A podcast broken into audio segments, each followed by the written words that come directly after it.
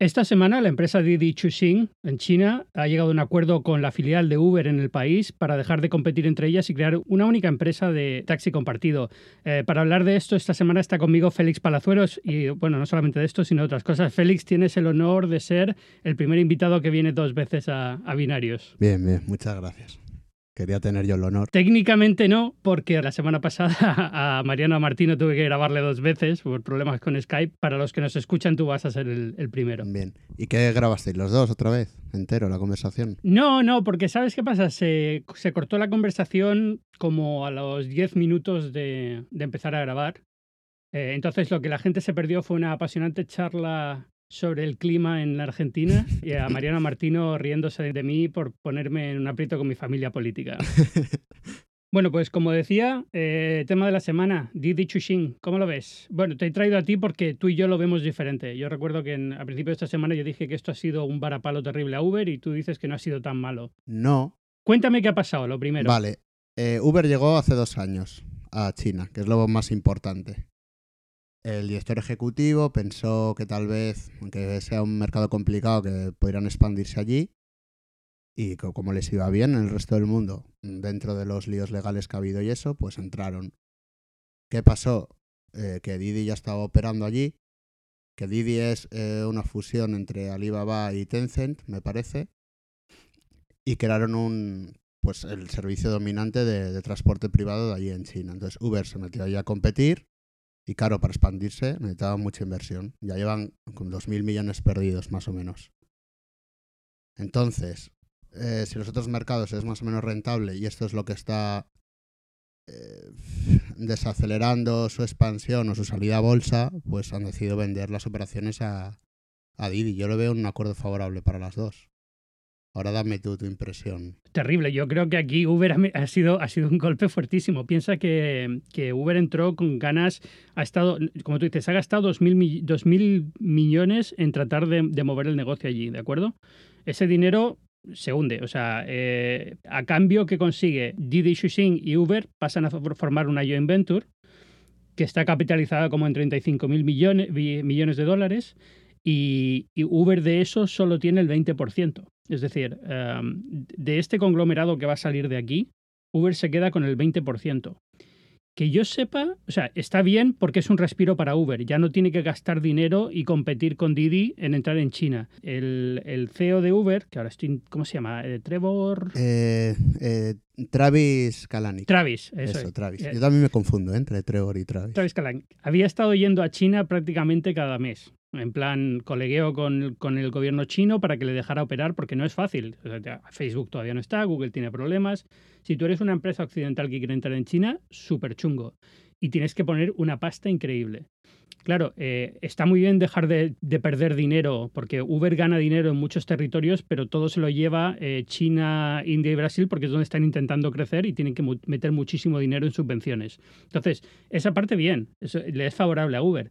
Pero, pero esto no puede ser lo que Uber quería. Lo que Uber quería era dominar en todo el mundo, ¿no? Es decir, eh, tener la posición dominante y sobre todo en un territorio como China, que son una cantidad de clientes brutal. Entonces, no sé, yo lo veo como que no tenían una alternativa. Es decir, em, eh, vamos a ver, todo esto de opinión de, experto, entre comillas, de periodista. Es decir, aquí nadie sabía que era de Chuxing hasta que Apple metió mil millones en mayo. y, hoy en día yo creo que nadie ha usado Didi Xuxing. Uber más o menos lo hemos podido utilizar algunos u otros, pero, Didi yo creo que es algo que vivas en China ni de coña, ¿no? Entonces, eh, Uber no podía hacer nada y ha tenido que conformarse con este acuerdo que es humillante y, en cierto modo le, frena en, en, territorios que le interesan. No solo China, yo no creo que esta joint venture le impida a Didi expandirse en, en, India y en otros territorios donde ahora Uber también tiene que intentar meter dinero. Entonces, no sé, lo veo como, como, un, como un acuerdo que para Uber es, es un golpe fuerte. O sea, es, es aceptar que no vas a poder competir. Y es cierto que puede ser porque ya estén pensando en la IPO del año que viene, en la, en la salida bolsa del año que viene, y necesiten ese dinero, ¿no? Y necesiten eh, no perder dinero o mostrar cuentas que sean un poco más favorables. Pero yo creo que estratégicamente a largo plazo es un golpe. Sí, es, mm, digamos, dentro de la mala noticia, la menos mala, ¿no? Por la participación que se lleva y todo eso. Pero claro, es que cómo le explicas a los inversores que, que van a estar todo el rato perdiendo dinero, perdiendo dinero y perdiendo dinero. Claro, es que imagínate que el próximo año igual son 2.000 millones más y no logras. Empiezan a subir los... Entras en una guerra de precios. Es Tal vez han visto que de ninguna forma, con el dinero que sea, no podían competir contra, contra Didi, que encima eh, tenía una flota mucho más grande de usuarios. Y los, y los inversores probablemente son los que están haciendo presión para salir a bolsa, porque son los primeros interesados, ¿no? Entonces, probablemente lo que están diciendo es, oye, eh, nos da igual perder China a cambio de que eh, mañana tengamos la compañía en bolsa y podamos recuperar el dinero invertido, ¿no? Pero, pero no sé, no sé, a mí me ha parecido una operación un poco eh, sorprendente. Ahora quería hablar de una parte que es la de, la de Apple y la de Didi ahora en Uber.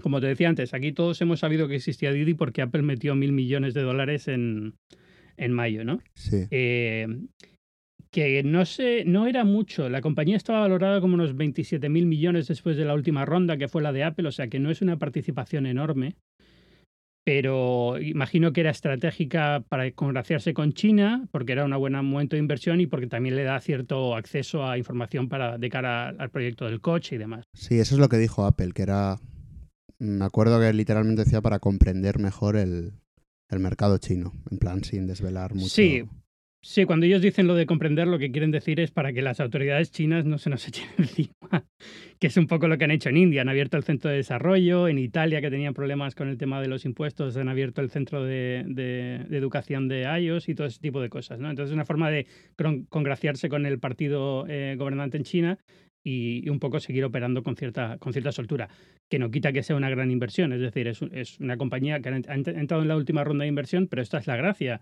eh, ahora, a, través de este acuerdo, no solamente Didi y Uber tienen una compañía propia en, en, China que, que, actúa allí, sino que Didi entra como accionista en Uber con mil millones de, de, inversión en, en, una empresa que ahora está valorada, creo que en 62 mil millones. 68 mil, lo tengo aquí apuntado, 68 mil. Que no es, como en el caso de Apple, no es que sea una participación enorme, pero ya le da cierto margen de, de, de control y le da, eh, si Uber se la bolsa y funciona, pues le da cierto, cierto nivel de, ingresos. Sí, que además hace unas semanas justo se legalizaron los servicios, que no hemos dicho. Estaban de momento operando en China. En China, vale. Sí, hace una semana o dos, eh, justo antes del... Sí, el 28 de julio eh, lo hizo oficial la nueva regulación china, poniendo unas ciertas condiciones. De, tenían que tener tres años de experiencia, sin antecedentes penales, eh, cosas así de ese estilo. Mm. ¿Has estado viendo las cuentas de Tesla y los resultados de Tesla? Sí.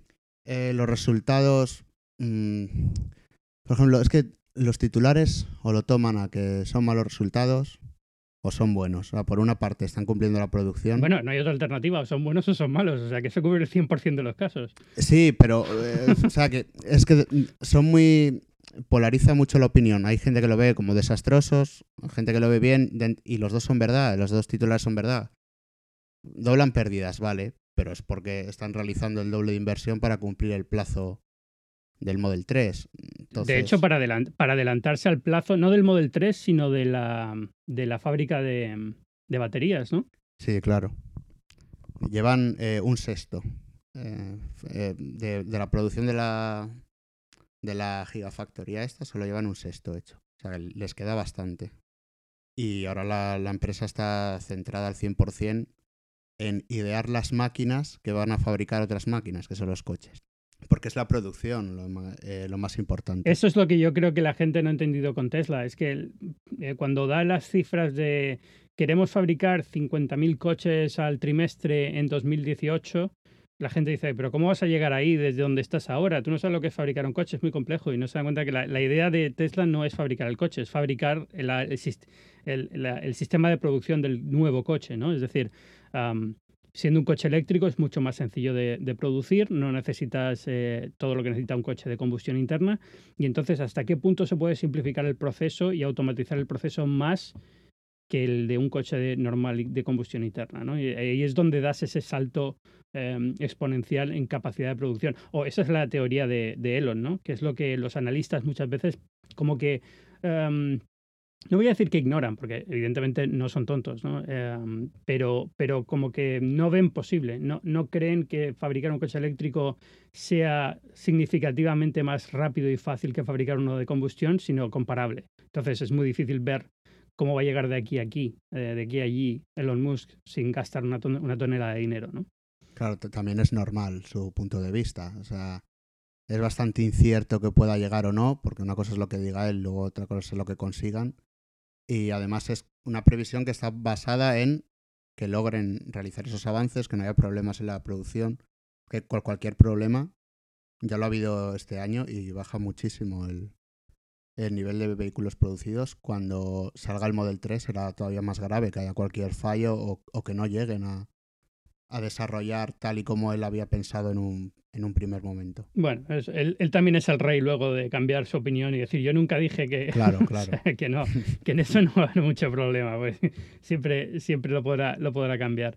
Has visto lo de, bueno, pasó lo del Solar City, ya se forma parte de Tesla, pero no hablé contigo en su momento porque no se había publicado y ahora ya sí, eh, lo del plan maestro, el, la segunda parte del plan maestro, ¿cómo la ves? A mí me gustó mucho por, por algunas ideas. También siento que justo en medio del... No sé qué palabra emplear para el lío este que ha habido con lo de la muerte del primer conductor con el autopilot la compra de Solar City, el problema de producción. Oye, al final, ¿qué pasó con eso? ¿Realmente murió con el autopilot puesto o iba con su iba mirando Harry Potter en el vídeo? Es que al final no sé en qué, en qué quedó todo el asunto, porque como cada día había una situación diferente. Lo que se sabe es que el autopilot estaba activado. Sí. Eh, iba a 15 kilómetros más de lo, de lo que establecía la norma en esa carretera. Sí, pero porque eh, esto lo hablamos tú y yo en Twitter, el autopilot no decide la velocidad del coche, sino que mantiene la velocidad que tú le dices al coche. Eso es, yo me informé y, por ejemplo, es capaz de leerte las señales de tráfico, te puede leer 120 y te, y te lo va a mostrar, ¿eh? En la pantalla del navegador. Pero nunca toma la decisión por ti, en la autovía, de, de bajar la velocidad. Solo baja la velocidad en, en situaciones de que tienes un coche enfrente entonces, para mantener los 5 o 10 metros de distancia de seguridad, él aminora el ritmo. Pero siempre con el objetivo de mantenerlo a lo que digas tú, por ejemplo, 140. Ya. Así todo, la velocidad no ha sido el problema porque el, Tesla ni frenó. Ya, no. el gran problema es que no, vio, no vio el camión. En realidad lo detectó. O sea, el, coche tiene un, eh, varios sensores ultrasónicos que detectan objetos y luego la cámara. Entonces, claro, el camión era tan, tan grande y tan alto que el, coche no... Los, los radares detectaron no, no lo detectaban. Claro, porque pasa por debajo de la falda del camión, digamos. Eso es. Y, la cámara vio pues, un rectángulo enorme blanco. Sí. Porque estaba. El, el camión se situaba perpendicularmente al coche. Entonces, lo que Tesla piensa es que era una señal. Lo que Tesla piensa es que el sensor lo detectó como si fuese una señal de tráfico. Sí, que además ruego resultado que esta semana han cortado la, colaboración con la empresa israelí que les vendía ese tipo de cámaras. Sí. Y ahora está Elon Musk diciendo que van a hacer su propio sistema de autopiloto y que está encantado con él y que es impresionante. Sí, creo que lo dijo ayer o hace dos días, hace poco, sí. Sí, sí, en la, sí, en la presentación de resultados, lo, lo cual, hombre, eh, si dices que no es culpa tuya y que el sistema funciona y después del accidente cortas la relación con el proveedor de cámaras, como que se contradice un poco el tema, ¿no? Pero bueno. Sí, es verdad. o sea, que no dejas de, aceptar que fue un fallo de la cámara y que, hombre, otra cosa es que tú le tengas responsabilidad judicial porque es un producto en beta, porque dejas claro que tiene que estar con las manos al volante y demás, ¿no? Pero, pero no deja de ser un poco aceptar que que sí, que era una, una, situación no prevista por el, por el algoritmo y que no supo reaccionar y ya está, ¿no? Y que puede pasar, o sea, en fin, eh, por, eso, por eso está el sistema de pruebas. Lo que no sé es si hay relación directa entre el accidente y la decisión esta. Mm, hombre, eh... Puede ser que... Sí, ya, pero sí, es, demasiada coincidencia. Demasiada coincidencia, pero bueno, puede ser. Puede ¿eh? ser que lo hayan, lo fuesen a rediseñar para el Model 3 y justo aunque claro, la comunicación se ha hecho después y no antes, entonces. A ver, imagino que, ha sido, si no la razón, eh, una de las razones. Pero también es verdad que conociendo cómo funciona eh, Tesla y Elon Musk, imagino que tenían su propio sistema de, en desarrollo y querían empezar a ponerlo cuanto antes, ¿no? Porque para, para, hacer las cantidades que quieren para el Model 3 y demás, probablemente tengan su propio sistema que sea más económico y demás. Luego es muy curioso del, del segundo plan, supongo que a ti también te haya llamado la atención, eh, lo de crear un sistema de como un Uber con Tesla, pero donde el propietario sea el que alquile su propio coche. Sí, por eso, por eso he traído el tema, ¿no? Ya que estamos hablando de Uber mm. antes, es que al final dices, bueno, una vez ya tienes... Em, la, gracia del coche autónomo es que no solamente es que no conduces, es que cambia por completo la economía de tener un coche. El coche hoy en día pasa 90% del tiempo aparcado. Y entonces es, es, una inversión que haces en un producto que utilizas el 5% del tiempo que lo tienes. Entonces, con la idea del coche autónomo, eso no tiene por qué pasar. Primero, tu, coche te puede llevar a un sitio e irse y llevar a tu mujer al trabajo e irse y volver y coger al niño del colegio y llevarlo a casa. Es decir, el coche va solo, o sea que ya no tienes que estar tú ni aparcarlo ni nada.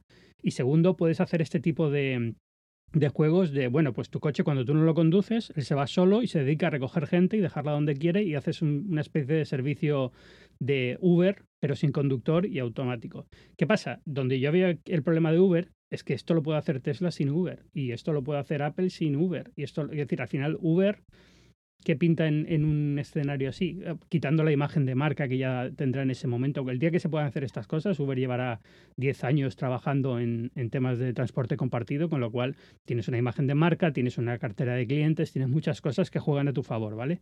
Y, y que luego puede llegar que BMW te compre o que BMW haga un acuerdo contigo, lo que sea. Pero, pero como que mm, veo en el automóvil lo mismo que vi en telefonía en su momento cuando llegó el iPhone. La operadora ya no tiene nada que decir aquí. Es el, fabricante es el que puede hacer todo. Pues con el coche, digamos, también pasará algo parecido, ¿no? El fabricante al final es el que decide. Lo que puede pasar es que eh, los fabricantes de coches no tengan eh, todo el poder tecnológico para desarrollar los mapas, los algoritmos y todo eso. Pero eso no está como lo ha hecho. Pero, pero piensa que eso tampoco es tan. Es decir, primero, tenemos 5, 6, 7 años hasta que el mercado empieza a estar moviendo, hasta que empieza a moverse. Tampoco que se vaya a mover porque luego hay problemas regulatorios y demás, ¿no? Pero bueno, calcula 5 o 7 años hasta que empecemos a ver esto más normal. 5 o 7 años te da para, para, investigar, montar, tener mapas de donde quieras. Estas cosas no son tan... O sea, era, era muy difícil hace una década cuando Google se puso a hacer Google Street View y mapas y satélite y demás pero hoy en día ya no es tanto.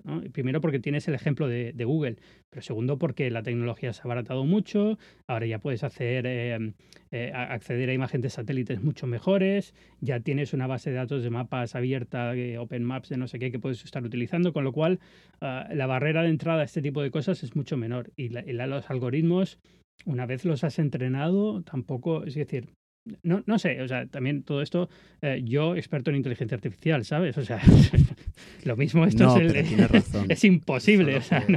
Solo, que, dependerá de cómo... Eh, también es muy fácil ahora hacer un móvil, pero solo dos ganan dinero, entonces que... Ya, eso sí. Es que es complejo también. No sé cómo, al final, cómo desarrollará. Y otro problema que veo a esto de los coches autónomos, sobre todo lo de alquilar tu propio coche, es que eh, tradicionalmente tenemos asimilado que el coche es una propiedad con la que haces lo que quieras y sobre todo que es tuyo.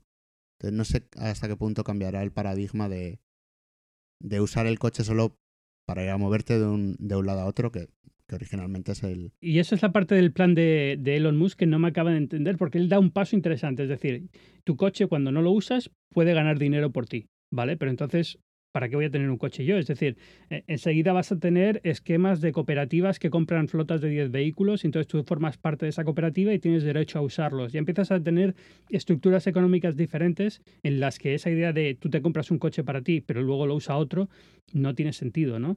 al final, yo creo que la sociedad va a cambiar tanto en ese, eh, con, coches autónomos que, que, realmente eh, vamos a tener que pensar en todo esto de una forma muy, muy, muy diferente. O sea, esto de eh, tú, vas a comprarte un coche, a lo mejor no va a ser realidad en 10 en diez años. Lo que vas a hacer es eh, pertenecer a Uber o pertenecer a Apple o pertenecer a, Amazon y eso te da derecho a tener X horas al mes de coche o lo que sea, ¿no? entiendo, vamos, no, sé exactamente cómo funcionará.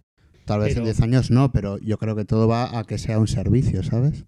Hasta el coche puede ser un servicio. Exacto, o te vas a, o te, te, compras una casa y tu comunidad de vecinos tiene una flota de 10 vehículos que todos los vecinos pueden utilizar para lo que quieran. Y ya está, así de sencillo.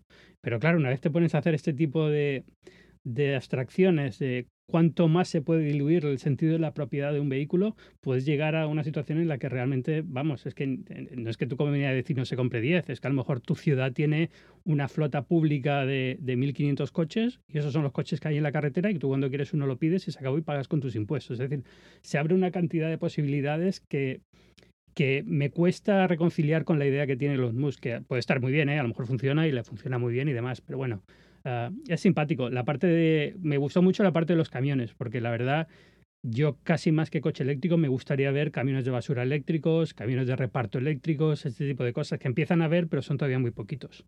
Sí, que al final es una parte fundamental. El transporte público y el de empresas.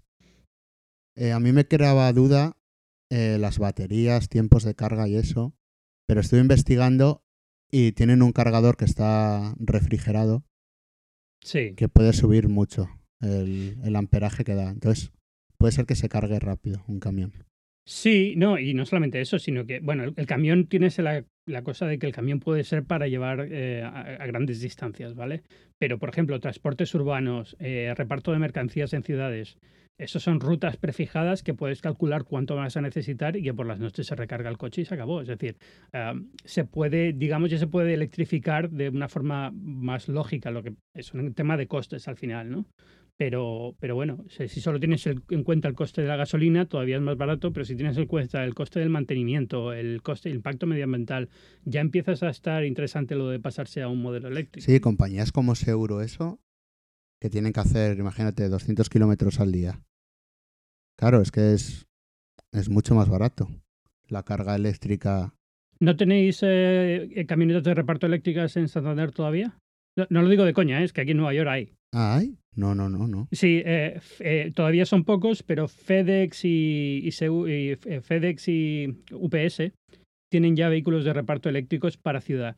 son, una, son, una, moneda porque son muy pequeñitos y muy ligeros, no sirven para grandes paquetes. Son, digamos que son rutas más cortas, pero las tienen ya más o menos, están haciendo pruebas piloto ya. Y son súper simpáticos, sobre todo porque no hacen ruido. Es que al final el, el, problema del reparto es que es un, es un escándalo cada vez que vas por la calle con un camión gigante con el, con el motor y demás que, que, se nota. Bueno, ¿has estado jugando con el Galaxy Note 7? ¿Has podido verlo o no? No, cambiando completamente de tema. eh, vi la presentación y leí los embargos y eso y me ha gustado mucho, la verdad también lo esperado. No es... Pero dentro de lo esperado tiene bastantes cosas interesantes, mm, que son buenas acciones de marketing y que a diferencia de otros años, eh, que eran como, no engaños, pero funciones que se presentan pero que luego no tienen una utilidad clara, esta sí que les he visto utilidad clara. Por ejemplo, lo del iris, para cuando tienes guantes o Ahí, ahí no, ¿ves? Ahí ya no. Bueno, bueno, quitamos los guantes, es cierto, lo de los guantes ayuda. Pero yo, por ejemplo, el iris ha sido una de las cosas que me gustó mucho el día que lo vi y al día siguiente pensando, en su momento escribí un artículo en el Galleto Blog, como poniéndolo muy bien y demás, y a, los dos días me he puesto a pensar y he dicho, un momento, al final, ¿qué diferencia el Galaxy Note 7 del S7 de febrero?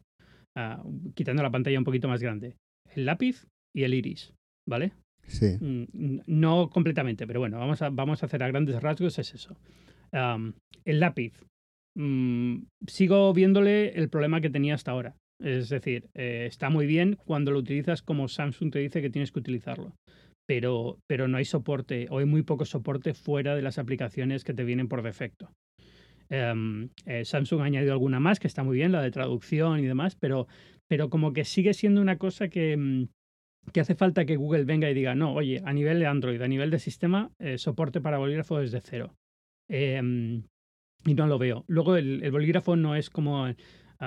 ahora, ahora parece que es como... No es como el Apple Pen, como si Apple Pen hubiera estado toda la vida ahí, ¿no? Y lo han sacado a cena, el Apple Pencil. Pero, pero no tiene, por ejemplo, el control de inclinación, que parece una tontería, pero cuando estás escribiendo hace que el trazo sea muy natural y que escribas y puedas hacer el carboncillo, el efecto carboncillo y ese tipo de cosas. Sí, a ver, es que, es que no, no, hay comparación ¿eh? entre... O sea, aunque Samsung haya sido el primero y eso, el, la solución de Samsung sigue siendo como un añadido, pero es que tampoco lo pueden integrar mejor. Entonces no depende al 100%. Fíjate lo sorprendente. Apple es un añadido, es decir, el Apple Pencil es, a todos los efectos es un accesorio que no tienes ni por qué comprar, pero está muy bien integrado. Y el de Samsung te viene con el teléfono gratis, o sea, gratis. Viene incluido ya en el precio y se supone que es parte integral del, Note. Y aún así está, no está tan bien integrado, no hay tanto soporte de aplicaciones por las razones que sean, ¿vale? Pero, pero es lo que me fastidia un poco de esa solución. Es decir, oye, qué bien que tienes un stylus que funciona. Eh, y esto no lo digo cambiando de opinión, desde el Note 1 lo dije. Es decir, si esto es un stylus pensado para pantallas capacitivas, es muy diferente a lo que nos quejábamos en su día los styluses para pantallas normales. ¿no? Eso, eso será un horror de utilizar y este no. Pero, pero como que le falta ese, ese nivel de integración que, que, no sé si es que Samsung no puede dárselo por un tema personal o si es que es un tema de, contrato, ¿no? De, de, de, Google no te permite ciertas cosas que necesitarías tener acceso para poder hacerlo bien. Sí, porque ha dado, hasta el nombre viene del stylus, eh, todo el marketing se ha enfocado ahí desde el primer modelo y aunque sea mejor el lápiz, nunca, yo nunca he sentido que era un añadido eh, fundamental. Es que veo como más fundamental el Pencil en iPad Pro que aquí se siente todavía como un añadido extra que no, no, no que esté hecho por un tercero, pero no parece que esté... O sea, el teléfono no está diseñado por y para el uso con el... Eso es. Eso con es. el lápiz. Ya, de hecho no sé si, por ejemplo, Apple, ahora que se rumorea iPhone 7 Pro con soporte para lápiz, no lo tengo tan claro porque el, el, el lápiz de, de, Apple es tan grande y tan específicamente pensado para una superficie grande de dibujo que no tengo muy claro que en una pantalla de un teléfono pueda ser tan, tan útil, pero bueno, no sé. No, yo tampoco lo tengo claro, ¿eh? Nunca lo he tenido claro lo, del, lo de los lápices móviles. En un iPad sí, obviamente, por, por dibujar y retoque fotográfico, etcétera. Pero tampoco he sido nunca usuario de Note. Entonces hay gente que sí que le gusta estar encantado con él. Entonces no, no puedo juzgar al 100% el lápiz. ¿Y el iris por qué, por qué no te había gustado? Porque es más lento de lo que debería ser. No es, no es lento en absoluto. ¿eh? Es, es, un segundo lo que tarda en reconocerte el iris. Pero es, es un segundo, es tres décimas de segundo más de lo que debería para que fuera realmente útil, ¿entiendes? No sé si me entiendes. Sí, o sea, hay una diferencia considerable con la huella. Con, la huella, por supuesto. Pero aparte, se le podría tolerar un poquito más de retardo. Pero justo se pasa un poquito de incluso ese, ese extra que le darías de margen de, beneficio, ¿no? Y entonces se acaba siendo un poco incómodo. Primero porque te obliga a abrir los ojos. Eh, evidentemente no va a funcionar con gafas de sol. Eh, si tienes la luz del sol directa puede afectar. Al final son, son muchos detalles que puede, puede hacer que, que lo utilices solamente, pues como tú dices, si llevas los guantes puestos, cosas así, bien. Pero como lo quieras usar para algo día a día, para la forma normal de, de desbloquear el teléfono, yo creo que te va a frustrar más que, simplemente usar la huella, que la huella es fantástica. O sea... Sí, yo, yo eso lo daba por supuesto, ¿eh? o sea, que siempre usarás la huella y que esto era un recurso aunque también hecho casi para, para anunciar y para copar titulares, porque al final... Pero bueno, mejorará y tal vez algún usuario se acostumbre a ello. Sí, a lo mejor la siguiente generación es mucho más rápida y ya está, ¿no? Eh, también se me ha ocurrido que si vas con, con el Note en una sola mano, eh, al ser tan grande no hay forma de poner la huella correctamente en el, en el botón, ¿no? En el lector, con lo cual es una forma de con una sola mano que te que puedas entrar al teléfono y mirar algo. Sí, es que esto hasta que no llevas un mes o así probándolo, es como hasta que no desarrollas un hábito o algo, a veces igual la primera impresión te puede engañar. No sé si me entiendes en cuanto a patrones de uso. Sí, sí, completamente. Eh, pero bueno, o sea, el teléfono es fantástico. O sea, yo me he quedado impresionado con, como siempre, como me pasó con el S7 en su momento en el, en el Mobile World Congress. La pantalla es el OLED de esta generación, es prácticamente, quitando que, que no sé, Antonio Sabán que se vuelve loco con estos temas del, del, del, del, ¿cómo se llama? El pentile, el pentile, y no sé qué y no sé cuántos. Yo lo entiendo y es verdad que cuando te lo pones en el visor de realidad virtual se nota muchísimo el desfase de color en las esquinas, este tipo de cosas. Pero quitando esos detalles, o sea, fantástico. Y, y la cámara tan buena como la del S7, que es la mejor ahora mismo, si no, no, si no casi casi lo mejor. Yo diría que es la mejor, pero bueno. Y el diseño está muy, muy, muy, muy bien ahora, las curvas integradas. ¿eh? Sí, y es como de tener en la mano, es ligerito. Eh, está, la ergonomía está bastante bien. La carcasa que le han puesto una carcasa magnética con batería que lo hace súper gordo, pero que imagino que le permites tener batería para todo el día y de sobra y demás. O sea que está bien. Y no, no sé, es un teléfono que yo creo que tiene, que tiene su, su, gracia. Tiene más sentido que otros Note anteriores. No sé si con esto me explico. Pero en otros Note me parecía un poco raro. Era como, ¿quién se va a comprar un teléfono así? Es solamente para un público muy concreto. Ahora lo veo como un teléfono que puede tener un público más general. Sí, ahora casi veo la estrategia del como el iPhone 6 y el, y el Plus. No sé si lo ves tú así también. Es casi la versión Plus del... Sí, ya entiendo lo que dices. Ese, digamos, el Galaxy S es el normal, aunque tenga dos modelos de S, pero la pantalla es. del mismo tamaño. Y este es, digamos, la versión con pantalla más grande que no tiene la... que es solo pantalla curva. Bueno, la otra parte que no me gusta, la pantalla curva no me gusta, pero bueno, no me gustaba en el S7 tampoco. O sea, de la pantalla curva a mí al final no le veo la ventaja y me da esa barra de color raro cuando lo giras que queda un poco extraño que no me gusta nada. Sí, a mí me gusta que el cristal, que el cristal esté curvo, bueno, como en el iPhone, que sabes que hace la curva, eso está muy bien al agarrar, pero sí, es un añadido, tampoco a mí me desagrada demasiado, salvo por los colores, pero tampoco tiene una ventaja clara. Pero luego, claro, le está funcionando muy bien el Edge. O sea, mm, puede aumentar el precio, el precio medio de venta, y ha vendido ya más del Edge que del, que del normal son los últimos resultados. Entonces... Sí, yo creo que además el, modelo, digamos, cuando la gente piensa en el icono del teléfono, el modelo de teléfono, el S7, la gente piensa automáticamente en el Edge, no piensa en el otro, a pesar de que el otro es el básico, ¿no? Sí. Al final han creado una buena diferencia. Eh, es difícil de replicar por marcas baratas y, y es un buen distintivo además. Luego tiene 64 gigas de almacenamiento, o sea, tiene tiene todo al máximo, salvo que no es nueva generación, pero... Han echado el resto, yo creo que también pensando en el iPhone ahora, en el nuevo y demás, es como, bueno, vamos a dejarlo bien claro todo ya, todas las cosas, la broma de, no la broma, la, el, el, detalle, el sarcasmo en el escenario diciendo que tenía el puerto de auriculares y demás. Igual, el próximo año sabes que no tendrá, ¿no? Pues imagino, bueno, no, no sé, o sea... bueno. Hoy es la risa, pero el, año que viene. A ver, yo entiendo desde el punto de vista del, no del usuario, sino del fabricante. Si tienes una excusa para quitarlo, quítalo. Porque si, si hay gente que lo está haciendo, le funciona, el, año que viene ya la gente se habrá quejado hasta la saciedad de lo del puerto auriculares por arriba y por, activa y por pasiva. Em, ya no tienes el estigma de haber sido el primero.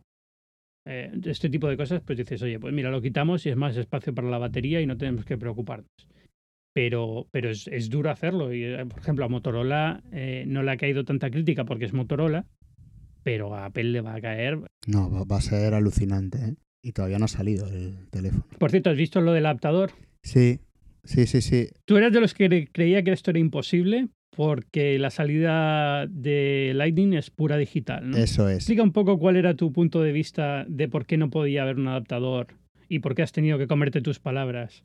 Vale, intentaré no extenderme mucho. ¿eh? No, no, extiéndete si hace falta, no te preocupes. Eh, a partir del primer teléfono con Lightning fue el 5, ¿no? El iPhone 5. Vale, antes de eso, en los foros de audio, la gente tenía sus propios amplificadores para el iPhone. Entonces tenían su iPhone 4, aparte un pequeño amplificador, y podían usar cualquier auricular a una muy buena calidad de sonido. El iPhone le sacaba audio analógico, el amplificador amplificaba y listo. ¿Qué pasó con el Lightning? Lightning, todo lo que saca es digital, no saca audio analógico. Entonces, saca audio, pero son unos y ceros. Eso no lo puedes escuchar. Necesitas convertir analógico. Entonces, evitó que, se pudiesen usar amplificadores. Y de ahí el run run. Y así, así ha sido hasta ahora. ¿Qué ha pasado? Según, según el adaptador este que ha salido, a partir de iOS 10 se habilita los pines de salida de audio analógica. Entonces, el adaptador no hace falta que convierta el audio digital analógico. Es solo un cambio de cable y listo. Que, que tampoco hubiera pasado nada. Yo, si hubiera tenido que poner un, conversor, yo creo que hubieran podido hacer un cable con un... O sea, habría sido un cable más caro, pero se podía haber hecho. Sí, no, y tal cual está ahora. ¿eh? Yo creo que es eh, por el tema de costo, ¿eh? porque claro, tendrá que meter el chip. Eh, claro, sería el chip del adaptador, el chip de los AirPods. Eh, claro, igual imagínate que en comunicación además les dices que el adaptador cuesta 60 euros. Que igual no tanto, pero... Y los AirPods más caros, mm, igual se juntaba todo. Ya. total, si lo pueden hacer desde el sistema operativo, habilitar el, el PIN, Que bueno, todavía no sabemos si va a ser así, pero es, al final es la opción más Eh, razonable. Dejas a, a los sí. usuarios que usen. E- Eso es el tema. Es lo más, es, digamos, lo, si vas a quitar el puerto, es la forma con menos fricción de, de hacer todo esto. Luego, aparte, está si, si incluyes eh, auriculares con conexión Lightning o con conexión de normal, o si los pones inalámbricos directamente y demás. Y una pregunta que te voy a hacer, ya última, si quieres, para cerrar el podcast. Eh, ¿Cómo ves que el, que el nuevo iPhone vaya a ser muy parecido otro año más? Eh, porque claro, serían dos años sin un modelo totalmente nuevo. O sea, que se lo guarden todo para 2017. El drama, ¿vale? Eh, vamos a ver. Esto es una tontería como una casa. Porque yo siempre he sido defensor de que los modelos S son tan buen cambio y salto como los modelos de número fijo. Pero entiendo que haya gente que... ah, La gente que más va, más va a protestar es la gente que no se iba a comprar el teléfono igualmente, jamás se lo ha comprado y le importa cero, ¿no? Pero, pero entiendo que haya gente a la que, que tendría un aliciente para cambiar de teléfono si, si viene un diseño un poquito diferente o cambia un poco. Eh, ventajas, pueden mantener carcasas, pueden mantener accesorios más o menos eh, igual, otro año más, que está muy bien. Sobre todo ahora que han lanzado la carcasa de batería y ese tipo de cosas de Apple, se ha, se ha gastado dinero en una carcasa que pueda seguir utilizándola. Pero am, se castiga mucho que el diseño sea igual. Sobre todo Apple. Es decir, otras marcas llevan tres años con el mismo diseño y no pasa absolutamente nada, o sí pasa, pero al final. Esto es, no sé, esto es como lo de siempre. mira, mira el Yo- S7 y el Note 7 que se está Sí, eh, exacto. Mm, O sea, pero, pero es que eh, al final yo creo que los que protestan da igual, porque son los que lo- los que no comprarían el teléfono igualmente en cualquier caso, ¿no? Y si cambias el diseño, protestarían por otra cosa. Eh, Veo más preocupante, o sea, veo más sentido a que la gente proteste porque desaparece el cable de auricular que a que protesten porque el diseño se mantiene o no se mantiene. Me hubiera gustado ver un diseño nuevo, pero puedo esperarme un año. Y me voy a comprar el teléfono igualmente porque me lo compro todos los años al final por- porque la cámara será mejor, que es lo que me interesa a mí. Sí, que la mejora además puede ser bastante grande. ¿eh? Sí, O sea, el sensor ya se ve que va a ser bastante más grande. por eso. Entonces, al final, lo que a mí me preocupa del teléfono, primero, que sea iPhone porque estoy acostumbrado a ellos y es el sistema operativo que me gusta. Segundo, que la cámara sea muy buena. Y entonces, eh, nuevo teléfono con cámara nueva, eh, entra dentro de, yo no tengo vicios más allá de, de una copa de vez en cuando, pues mira, esto es donde me gasto el dinero. Entonces, pues ya está. Am, eh, iré tirando de alguna muestra que me deje Apple para probar unos meses o lo que sea, luego ya pues caeré con el mío y ya está. Te lo decía también en la situación de la compañía, ¿eh? Mm, Por la caída, que es difícil que vaya a remontar ahora justo. Ah, no hay un muy- sé, no sé. Es, es cierto que puede condenar al iPhone a un año más de no crecer o crecer muy poquito, en vez de crecer como suelen crecer los modelos de cambio de generación, ¿no? Pero... Pero no lo sé, y a lo mejor no es tan tonto esperar y crear un poco de expectativa y luego lanzar el, el diseño nuevo y conseguir un poquito, un empuje un poco mayor. A ver, Wall Street es Wall Street, ¿vale? Nunca va a estar del todo contenta. Pero, pero vamos, mm, que si Apple vende un 9% menos de iPhone el año que viene, tampoco es el fin del mundo. Sigue vendiendo 70 millones de teléfonos con un margen de beneficio espectacular. Sí que pensaba en, en eso, lo de la expectación. Pues aprovecha entonces el ciclo que los que compraron el iPhone 6, que fue el más exitoso, es el trimestre de cuando salió el iPhone 6. mm, Ya han pasado tres años. Es, o sea, bastante, bastante parte de los usuarios van a poder actualizar propiciados a un gran cambio nuevo. Eso es. Primero, hay- aquí en Estados Unidos hay mucha gente que cambia porque por operadora ya puedes cambiar, ¿vale? Entonces, ese, público, digamos, te lo va a comprar. Eh, hay gente que, directamente quiere un iPhone o, venía de Android y quiere un iPhone y se lo va a comprar. Y luego, em, a ver, también es que si los teléfonos, como está pasando, digamos, cada generación ya no trae nada nuevo tan importante, pues si los ciclos se están alargando, ¿por qué vas a estar eh, quemándote en lanzar un teléfono tan bueno cada dos años cuando a lo mejor lanzándolo cada tres años estás más en sintonía con los nuevos ciclos de renovación? ¿Sabes? Mm, Se me ocurre, por ejemplo, Galaxy S6, que mucha gente achaca que tuvo malas ventas a que a que no se podía expandir la memoria y a que la batería estaba sellada y no sé qué. Yo creo que muy buena parte del problema del S6 no era mal teléfono cuando salió, pero le pilló un ciclo de renovación muy malo. Claro, lo mismo que ahora con el S7. El S7 no es que haya reinventado cómo es un teléfono. Ya. ¿Sabes? Solo que habrá coincidido menos gasto de marketing. Eh, ha pillado el ciclo de renovación mejor, porque igual el S6 fue, entró a los medios de comunicación y la gente en plan, que chula la curva, eso, pero igual no derivó muchas ventas. Pero ya el usuario, el consumidor ya tiene que el S6 está bien, ahora llega el S7 que además tiene esto y lo otro, y les puede, puede coincidir mejor con el ciclo de renovación. Sí, pues por eso digo, entonces eh, te estás jugando que por un ciclo de renovación que se está alargando, a lo mejor estás quemando demasiado recurso en lanzar el nuevo. A ver, que yo creo que si sacan un teléfono con un diseño nuevo este año también sería la leche y venderían un montón, ¿vale? Pero, pero vamos, que no veo el drama de esperar un año más y que no creo que vayan a cambiar los ciclos. Es decir, no creo que el partido de la estrategia sea cada tres años el cambio, sino simplemente que por tema de fechas este año ha coincidido que tiene más sentido esperar un año más eh, porque el, próximo año es el décimo aniversario, por temas de producción, porque prefieren quitar el puerto de auriculares en este modelo y no en el siguiente, este tipo de cosas, ¿no? Pero, pero no es un drama, no es un drama muy grande más allá del que hagamos, que lo haremos enorme. Es decir, ya te puedo asegurar que yo voy a titular por ahí y todos los medios van a titular por ahí porque es lo que la gente quiere leer al final también, ¿no? Claro, claro, claro. Es un poco el eh, y porque va a ser lo, lo, distintivo con respecto a otros iPhones de años anteriores. Es decir, el, por fuera es igual, pero ahora ya no tienes un, un, auricular porque ha cambiado la estrategia de Apple respecto al audio en esto, esto y esto. no sé. es, es Apple, con lo cual tenemos batalla y drama y llantos asegurados. Sí, pero bueno, está claro que un motivo tienen estratégico. bueno, pero siempre los hay. Es decir, eh, hay pocas compañías que metan la pata por completa inutilidad. Siempre hay un motivo estratégico que simplemente no, acaba funcionando, no tiene sentido, ¿no? es decir, también Huawei tiene sus motivos estratégicos para hacer lo que hace, Xiaomi tiene sus motivos estratégicos para hacer lo que hace, eh, Samsung, LG y demás. Eso no quiere decir que lo que hagan sea bueno para la compañía o para el consumidor. Pero bueno, en el caso de Apple es simplemente el drama añadido, aunque ya no es tanto como hace un año. Yo creo que ya también eh, poner Apple en el titular ya no trae tanta visita y entonces la gente se está calmando un poco. bueno, Félix, ¿cómo te despido? Eh, sigues teniendo el mismo Twitter, así que evidentemente lo volvemos a decir. Y ahora verificado. Ahora es, Ahora sí que me pueden seguir, ahora existo. Enhorabuena eh, por la verificación. ¿Te ha costado mucho dinero o...? Nada. ¿Cuánto has pagado? Mm, no, me da vergüenza decir la cantidad en el podcast. ¿Cuánto han tardado en dártelo?